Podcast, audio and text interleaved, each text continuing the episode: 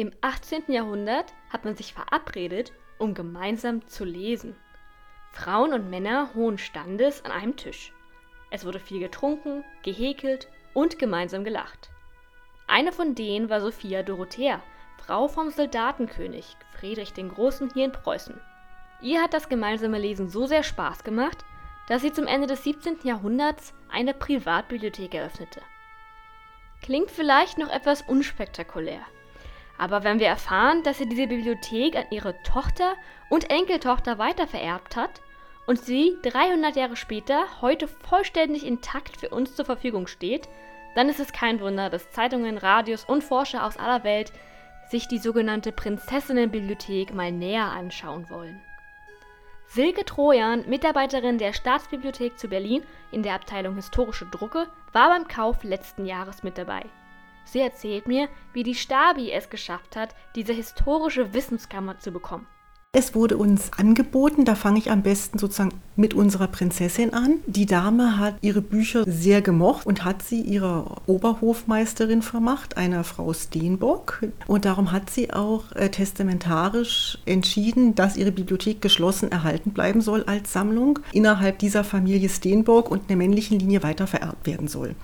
Und in den 1980er Jahren hatte der letzte Herr Steenburg diese Bibliothek und der hatte ausschließlich Töchter. Und dadurch fühlte er sich nicht mehr an das Testament gebunden und hat die Sammlung verkauft an einen schwedischen Industriellen. Der wollte sie jetzt eben verkaufen und hat das eine, an einen Antiquar gegeben, der gezielt geschaut hat, wer könnte so eine Sammlung überhaupt kaufen. Die erste Adresse war die schwedische Nationalbibliothek, die konnte es nicht finanzieren und dann waren wir die zweite Bibliothek, die gefragt wurde und wir haben dann begeistert zugegriffen.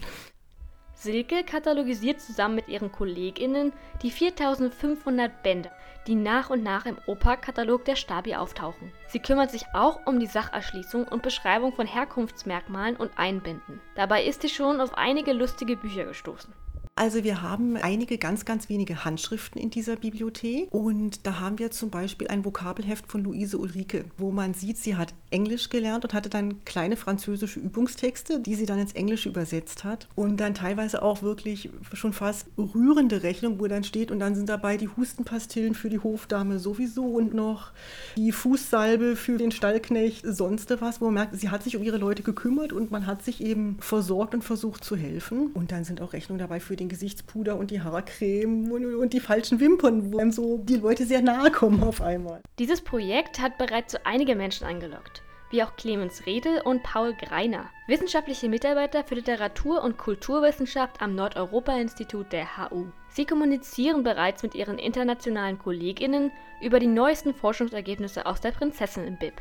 Also wir haben sehr viele Kollegen aus Schweden, vorwiegend aus Uppsala, die mit dabei sind. Wir haben Kollegen aus den Niederlanden, aus Groningen, was jetzt erstmal nicht so offensichtlich klingt, aber zu der damaligen Zeit sind ganz, ganz viele Bücher in den Niederlanden veröffentlicht worden. Und das ist sehr, sehr spannend, sich anzugucken, was eigentlich wo veröffentlicht werden durfte, wegen der Zensurbestimmungen zum Beispiel. Und deswegen ist es ganz wichtig, mit denen zusammenzuarbeiten, weil Amsterdam und auch Groningen so Umschlagplätze waren für Bücher. Also es ist ja nicht wie heute, dass man in den Buchladen geht zu Dussmann und dann sagt man, ich hätte gern das und das. Allein die Frage, wie ist wer an ein Buch gekommen und hat davon erfahren, dass es ein Buch überhaupt gibt und einen Tipp bekommen, dass man dieses Buch unbedingt lesen muss.